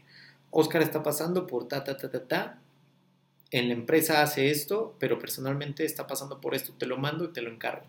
Órale. Y vienen a vivir eso. Entonces, ya que un dueño de una compañía te habla de una conciencia verde, que Exacto. realmente hay amor en, en- en querer que sus colaboradores estén bien, más allá de que me generen más dinero. Sí, Que sí, esa exacto. era, pues, la vieja escuela, ¿no? Donde decir, oye, ¿sabes qué? Estos güeyes no saben comunicarse, te los mando con caballos para que aprendan esta competencia de comunicación asertiva. Órale, pero con búsqueda de qué? De, de una mayor utilidad o una mayor rentabilidad. Ahora me llaman y me dicen, te lo mando porque emocional y espiritualmente está así y va para allá. Increíble. No, está. Valiéndoles sí, claro. gorros y van a generar más utilidad. Exacto. Entonces es, es un despertar bien bonito. Es parte de un cambio brutal en las compañías. Y me pasa al revés, perdón, ya como última aportación, me pasa al revés. Gente que va random así totalmente y dice, oye, me dijo mi amiga que acaba de venir y que tal, llega y me dice, ¿sabes qué? Esto que acabo de vivir lo necesita mi director de recursos humanos. Ahora le mándamelo. Y entonces, un mando abajo, por hablar de una pirámide, Sí. un mando bajo me está mandando mandos arriba, ¿no? Preocupándose por, por el ser. Eso es lo que más No, me lleva. claro. Y te llena. Claro, Oye. Y, y ahora ya como última, antes de pasar a las preguntas, como última eh, cuestiones, ¿en, en dónde te podemos encontrar? ¿Cómo podemos solicitar tus servicios? Eh, por todos lados donde le googlees o le pongas Kervin León, que yo creo que ahí en el título del podcast dirá. Sí. Kevin León, mi número directo 2229 65 37 69. Yo creo que en algún momento impactaré tantas personas que necesitaremos un filtro, pero por ahora de manera directa y en todas mis redes sociales estoy como que te pueden echar un mensaje por Instagram. Totalmente, Instagram, WhatsApp. Mira, la verdad es que por Instagram me llegan muchos mensajes, a veces se pierden. Muchos los agradezco muchísimo, es como, está increíble lo que haces, qué buena onda, y lo agradezco mucho, pero los que ya valen la, la, la, la comunicación o entablar una comunicación más directa es aquellos de, oye, estoy pasando por este proceso y creo que los cabezas me van a ayudar, pum, y entonces ya ahí como que vamos filtrando. Pero de manera directa, Kervin León por todos lados y de manera directa la dinastía Centro Cultural Ecuestre en todos lados. Perfecto. Entonces, ahí no hay, no hay filtros, ahí de manera Bien. directa. Ahí lo entonces verán en la, en la descripción. Y ahora sí, pasamos a la parte de las, de las preguntas, El examen. que se, se las hago a, a todas las personas que entrevisto. La primera pregunta es, eh, ¿crees en algo superior y en, y en qué? En el caso de que sí. Total, total, totalmente. O sea, vaya. ¿Cuál es tu Tuve, concepción? tuve, tuve una temporada de ateo, ¿no? Y, Ya, y desde el ego decir, no, güey, no. O sea, lo sigo compartiendo. Yo no creo, hablando de, un- de un catolicismo, y lo toco abiertamente, yo no creo en un Dios que esté sentado, barbón, diciendo, tú te mueres, tú no te mueres, a ti te va mal, a ti te va bien, tú estás jodido, tú estás abundante. O sea, definitivamente no creo, porque además en el papel colectivo, a nivel víctima, pues es que así lo quiso Dios. Y ahí me quedo y no crezco. O sea, eso lo cuestiono, ¿no? Y por ahí me, me bajarán seguidores si lo quieres ver así, pero lo cuestiono totalmente. Ahora, lo cuestiono desde el punto en el que yo también creo en, en una superioridad, en una... tu ser superior, lo ya. puedes ver así. Ok, sí, sí, Y sí. le puedes poner, y además yo juego también a cambiar el nombre. O sea, también juego a decirle, hoy le digo el núcleo, hoy le digo el ser superior, mañana le digo Dios, pasado mañana le digo vida, universo, madre tierra, padre sol, este, y en una semana se me ocurrirá otra cosa, y en otra semana me digo yo mismo Dios, y no es soberbia, no se enganchen, es que hay algo superior ahí que, que punto existe, ya Exacto. y, el, y no te toca. O sea, dice Wim Hof, feeling is understanding. Tú lo sientes huevo. y lo Sí. entiendes. O sea, ya no le busques patas. Sí, ¿no? tal cual. Ahora, en verdad, digo, lo dejo, yo, yo nunca llego a nada, ese es el secreto de la vida, nunca llegar a nada, para no comprártelas, sino Ajá. engancharte. Pero yo le, le decía a un primo, hace tres días tuvimos esta charla. A su misma edad yo estaba en su mismo punto. Y le digo, en verdad, en verdad te crees tan increíblemente superior como para que no haya algo más arriba de ti. O sea, hay un núcleo, hay, un, hay algo, hay un orden específico. Y de ahí nace. Y cuando Sí, claro. crees, te alineas, te armonizas, le puedes llamar energía. O sea, ponle el nombre que quieres. Pero hay algo más. Punto. Buenísimo. ¿Qué filosofía rige en ti al tomar decisiones importantes en tu vida? Tengo una frase de vida que es, es como, no la tengo tan pública, ahora lo voy a hacer. Pero mi filosofía central de vida es amar a desmedida e invariablemente entregar el alma. Así, pum, ¿no? Banderín de, de vida. Invariablemente entregar el alma, digo, entregar el alma, así la frase es complicado entenderlo porque el alma no se entrega, ¿no? Existe y es, punto. Pero a lo que quiero hacer noción es vivirlo con pasión, entregar todo en lo que quieras, incluso en lo que te molesta, hazlo con amor y compasión y como gorda en tobogán, vámonos así, o sea, pum, que, que, que te entregues totalmente. Entonces, esa sería como que una, una filosofía central en mi vida. No sé si hiciera la pregunta así. Sí, sí, sí, sí. Pues al final tomas decisiones a través de Ah, bueno. entregar, Sí, claro, ¿no? totalmente, totalmente. Yo creo que también he, he hecho entre varios conocimientos, seguidores, gurús, si los quieres ver así, he llegado a, a ciertas conclusiones de que la ética y la moral cambia de aquí a la colonia de al lado. O sea, ni siquiera cámbiate de país. De aquí a la colonia de al lado y de aquí a tu vecino, la ética y la moral cambia. Entonces, he optado más por entender acciones que te acerquen al amor o te alejen del amor. Y el amor para mí es lo más importante en la vida. Confundimos la palabra amor y entonces le ponemos ahí más Claro. complementos como para según decir amor incondicional o amor puro. O sea, no es cierto, el amor es amor, punto. O sea, ya, punto. Y a partir de ahí, si las acciones te acercan al amor, adelante. Si te alejan, aguas. Pausa, paro, recambio. Entonces, creo que esas son dos buenas banderas de ver la vida. En este momento, mañana puedo pensar diferente, ¿no? No te enganchas. Eh, ¿Qué rituales o rutinas haces que no pueden faltar en tu día a día? Tengo, escribo, Ya, puedo decir que al final si escribes eres escritor, ¿no? sí, sí. Entonces escribo y parte de esas publicaciones pequeñas que voy haciendo, eh, la verdad es que los textos más grandes no los publico, voy a hacerlo también. Ya hice como tres promesas aquí en tu podcast, este, me sirven de, de guía. Pero en un texto escribo hasta arriba, ¿no? En una imagen, ¿no? Que publiqué, escribo hasta arriba. Amar a desmedida e invariablemente entregar el alma. Y hasta abajo pongo, y a contraparte, me voy puteando en cualquier enfado. O sea, ¿a qué voy? Que si también te encabrones, lo digas y lo saques y lo, Claro. y lo, y lo generes, ¿no? Entonces, es como que un ritual también que tengo que trabajar y estoy trabajando en ello porque sí soy muy, muy rojo, muy colérico en eso. Es mi, mi, mi sombra, la conozco perfectamente bien y trabajo en ella. Entonces, dentro de mis rituales, tal cual de, de, de vida, de todos los días, eh, mis certezas. Despierto, tiendo mi cama, es un hábito que, que me marcó mucho. Durante 26 años de mi vida no tendí mi cama. Ah, ya. Entonces, es, es un hábito, quizás más, ¿eh? quizás 26, no, 26 años de mi vida no tendí mi cama. Y lo digo abierto, así tal cual. Entonces, mi ritual es despierto, tiendo mi cama, me aviento un promedio de medio litro de, de agua, así, directo, y hago un ciclo de respiración del método Wim Hof, que ahí lo podrán echar un ojito. Eh, entonces, después de respirar, ya inicia la vida Ya. ya, todos los días de mi vida. Y generalmente inicia con una práctica de yoga y cuando tengo tiempo, espacio y vida y la agenda me lo da, este, un entrenamiento de cualquier tipo. No hago un entrenamiento específico, hago calistenia, hago, bueno, ya lo dije, el- el- des- después del yoga hago calistenia, de repente me pongo a hacer Insanity, que ya sabes, los, hay como cinco programas de él, ya hice todos, este, de repente hago fuerza, de repente no, no me gusta correr. Lo he intentado y mira que no me gusta, entonces no. No lo haces. Nunca lo hago. Ajá. Este, pero así, rutina de vida, ¿no? Y dentro de mis certezas, en mi Twitter lo dice, eh, soy muy matero, o sea, parte de mi vida es la hierba mate y el café. Ya. y el café.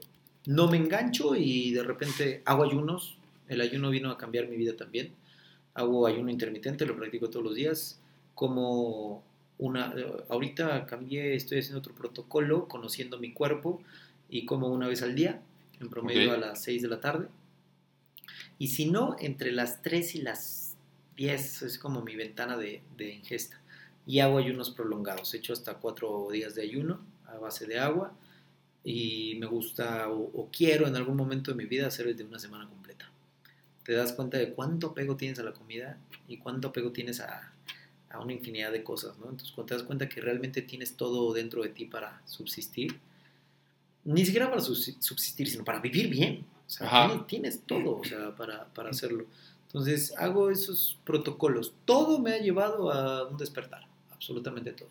No lo recomiendo mm, específicamente, así como, ay, yo recomiendo el ayuno, yo Ándale. recomiendo... Sí, no, no, exacto. Lo que definitivamente recomiendo es agua y respirar, punto. El protocolo de respiración que quieras. La respiración es el secreto del universo y el secreto de la vida. Eso sí lo recomiendo tal cual, pero lo que sí recomiendo es que te conozcas, que pruebes, que, que te atrevas, que, que- que- que te lleves al límite de, no de malpasarte, al límite de tu zona de confort y salir de ahí, porque Claro. el confort te, te destruye, ¿no? Entonces así, eso es lo que hago. Entendí la alimentación ya no como un tema ético y moral también, por este tema del veganismo, por salvar animales, que lo apruebo y, y- y lo valoro y, y es una acción de mucho amor, pero entendí también la alimentación como una energía y al final, ¿qué información le quieres dar a tu cuerpo? Exacto. O sea, ¿le quieres dar información de una energía de un animal que sufrió? ¿O le quieres dar información a- de, de- de una manzana, de un agricultor que, que puso el amor al sembrarla y al cosecharla y todo ese tema? Todo es información. Entonces, Y también me echo mis taquitos los fines de semana o cuando hay un evento y demás. O sea, lo único que soy, eso se lo aprendí a Silvio Olmedo apenas en, aquí en el TEDx. Ah, pues que estuvo, ¿no? Que estuvo, estuvimos, bueno, comí- comimos juntos y me encantó su frase. A lo único que soy into- intolerante es a los intolerantes.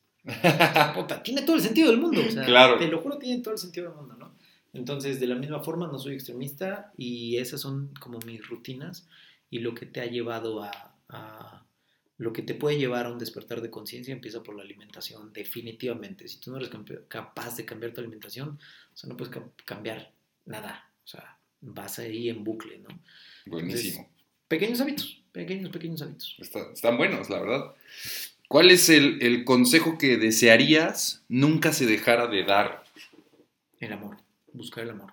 O sea, mira, el consejo que nunca se dejaría de dar. Hay, hay muchos temas espirituales alrededor de diferentes, no sé si llamarles disciplinas porque no lo son, diferentes rituales o diferentes filosofías de vida. La gratitud, el sentido de abundancia, el poder de la intención, o sea, todos estos temas que te conectan a nivel energía. Pero al final el amor es lo único que nos, que nos prevalece y que tenemos tremendamente dormido. O sea, tú le dices a una persona que va en bucle, como lo dice la película, ¿no? Allá afuera. Tú le dices a una persona amor y lo primero que aluden es pareja. Ah, exacto. Y después de pareja, posesión. Y después de posesión, pues ya me chingué porque así la escogí, Exacto. ¿no? Entonces, si tú confundes todo este tema, pues vas ahí en bucle dormido y, y durmiendo más gente, ¿no? O afectando. Entonces, el consejo que, que siempre tendría que darse es que el amor, el amor es la, la fuente de todo y a lo que venimos. Y algo más puntuable, yo exhortaría como consejo a absolutamente todos los hombres, así como dije, bájala tu liderazgo, bájala tu hombre. O sea, llora, vive, ríe, ama. Culturalmente en otros países los hombres se saludan de beso, qué bueno. Aquí en el país, o sea, ¿qué tiene Ujú. llorar frente a todos? O sea, porque tienes que ir como zombie ahí en, dentro del, del murmullo de la gente. No, no lloro porque vayan a ver llorar. No, no, me, no. ¿Cómo le voy a decir a mi amigo de al lado, mi compañero de trabajo, que lo amo?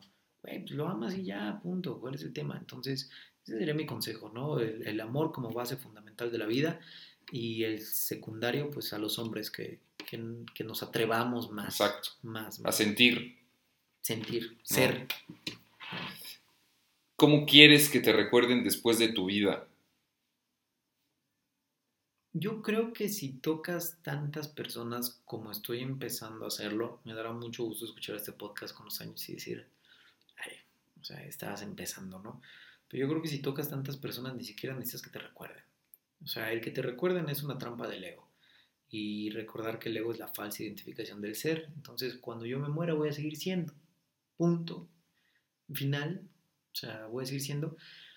No me gustaría tal cual que me recuerden como eh, él, Kervin, que ayudó muchas personas. Qué bonito. Sí, está interesante. Pero mayor impacto el decir, como a mí me marcó Juliet, sin que Juliet lo pensara, y decir, Ajá. gracias por si no lo hubiera hecho. Sea, esos, esas semillas, ¿no? Ver a la gente como decir, puse la semilla y floreció. Yo no hago florecer semillas. O sea, la, la, la semilla la floreces tú por ti mismo.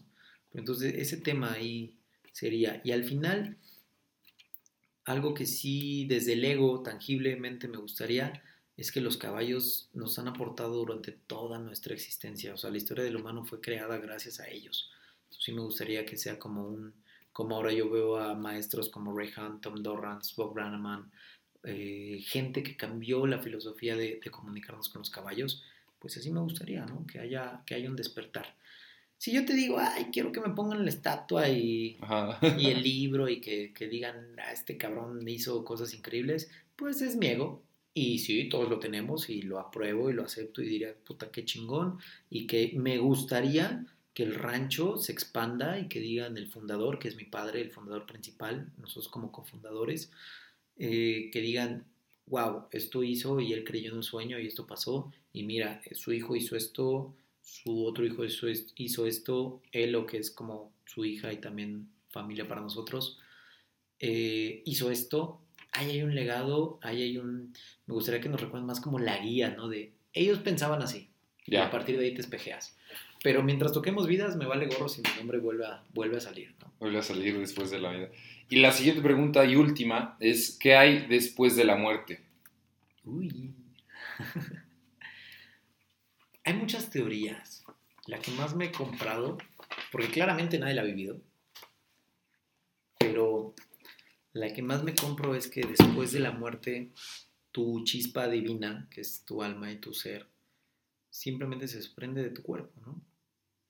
Y aunque tu cuerpo muera y tu acta de defunción diga murió a las 4, tu alma todavía está ahí y tarda en desprenderse. Entonces, después de la muerte se dice de una reencarnación, se dice de, de una alineación de energías, pero al final, para mí, un después de la muerte, ayer estuvimos cenando y platicando de esto, qué curioso, pero para mí un después de la muerte es, esto es lo que venimos a jugar, la Matrix, la simulación, Ajá. la, el partido, tu cancha, esto es. O sea, ya jugaste, ya aprendiste, pum, a lo que siga. Y sigue, eso me queda claro. O sea, me queda claro y tengo la convicción desde mi entender que sigue, punto. ¿Qué sigue y para dónde jales? No tengo la menor idea. El tiempo es efímero y tú no sabes si regresas y te vas y vuelves, y, pero al final yo sí creo en vidas pasadas y sí creo en almas viejas y en almas jóvenes. Y hay personas de 50 años que la ves inmaduras totalmente. Y hay personas como mi hermano, que todo el mundo lo decimos. Y no es que lo programemos, es que mi hermano tú lo ves y tiene 21 años y se ve de 16, 17, pero es un alma vieja, o sea, con una energía enorme. Y no una energía física, una energía vital enorme, con un alma vieja, responsable, maduro, sereno. O sea, cosa que yo no. Cosa que yo a su edad era una perdición en la vida. ¿no? Sí, totalmente. No, sí, tal cual, andaba, pero, o sea, no perdido ahí en, en drogas o en, o en delincuencia, no, pero sí andaba destrampado, ¿no? Ya, ya, ya. Dijera mi abuelita. Entonces, este, yo sí creo, yo sí creo que hay, hay un después. Hay un antes y hay un después. Totalmente. Súper bien. Oye, Kevin, pues ya terminamos el, el programa, hicimos una muy buena, hicimos, eh, más bien nos contaste una muy buena historia, hicimos una muy buena serie de preguntas, unas respuestas muy interesantes también, y te, te agradezco muchísimo esta hora y media de, plática. Eh, yo al inicio te dije, yo creo que nos llevamos una hora y media, nos llevamos Hora media hora más. Sin decir nada. con, con mucho aprendizaje, obviamente cosas ahí que eh, la gente seguro se va a llevar, que lo va a compartir. Entonces yo creo que eso es lo mejor de, de- de esto, ¿no? O sea, de este tipo de pláticas, que puedan salir cosas que se terminen replicando. Así que yo es. por eso te, te agradezco que te hayas tomado el tiempo en tu agenda para poder estar aquí en, en Vivir para Contarla. Y bueno, pues para que la gente te pueda seguir en tus, en tus redes sociales, estás como Kervin León. Kervin León en todos lados. No hay muchos Kervin. Kervin es un invento de mi madre. Ya, ok. para que quede claro. Y pues ya la combinación de Kervin con león y con caballos, pues no hay. O sea, el único vato de sombrero que te salga ahí, ese soy yo. Entonces no hay, no hay pierde. Y sí compartirles también que esto es para todos. No necesitas experiencia con caballos, no necesitas montar, no se monta en una sesión face to face, Ya. no necesitas absolutamente nada más que darte el tiempo. Igual la gente de Puebla, digo, de- de- depende de dónde nos escuchen, pero la gente de Puebla me dice, déjame organizarme y te caigo el fin de semana y platico con mi esposa y con mi novia y con mi hijo. O sea, estás a 40 minutos de, de Sí, cualquier está- punto de la ciudad. Sí. Entonces es que decidas, te trepes al coche y llegues. Y si no te trepas al coche, te trepas al camión y llegues. O sea, porque de que llegas, llegas, ¿no? Claro. Vienen a vernos gente de Sudamérica, de, de Europa, tenemos gente de El Salvador, de Argentina, de Uruguay, de España, Francia, Alemania, este, vinieron de Túnez hace un mes, Órale. o sea, por lo que hacen. Del Medio Oriente. Sí, totalmente. Entonces, que tú vivas en Puebla y te dé flojera 40 minutos, mijo, Sí, así no, no. se eh. despiertan. ¿no? Sí. Pues muchísimas gracias, mi, Gracias, tío. Un gustazo estar aquí. Un lujo y un honor. Saludos y relinchos. Muchas gracias por haber llegado al final del capítulo. Un capítulo más, una historia más, otra vivencia que estoy seguro te gustó muchísimo, tanto como a mí. Me encantó el tema ecuestre, equino de los caballos, espiritual. Espero y te haya dado una muy buena sorpresa, una muy grata sorpresa el hecho de saber que hay una conexión también mucho más allá con el tema animal. Y bueno, sin más te recuerdo mis redes sociales es oscar.aquinosetina. Espero compartas la entrevista, para mí es súper valioso esa, esa idea, porque eso representaría un mayor impacto, un impacto positivo en la gente y seguramente en una de esas un cambio también positivo en las personas. Así que, pues sin más, yo te mando un abrazo gigantesco, que tengas un excelente día, disfruta cada buen momento de la vida.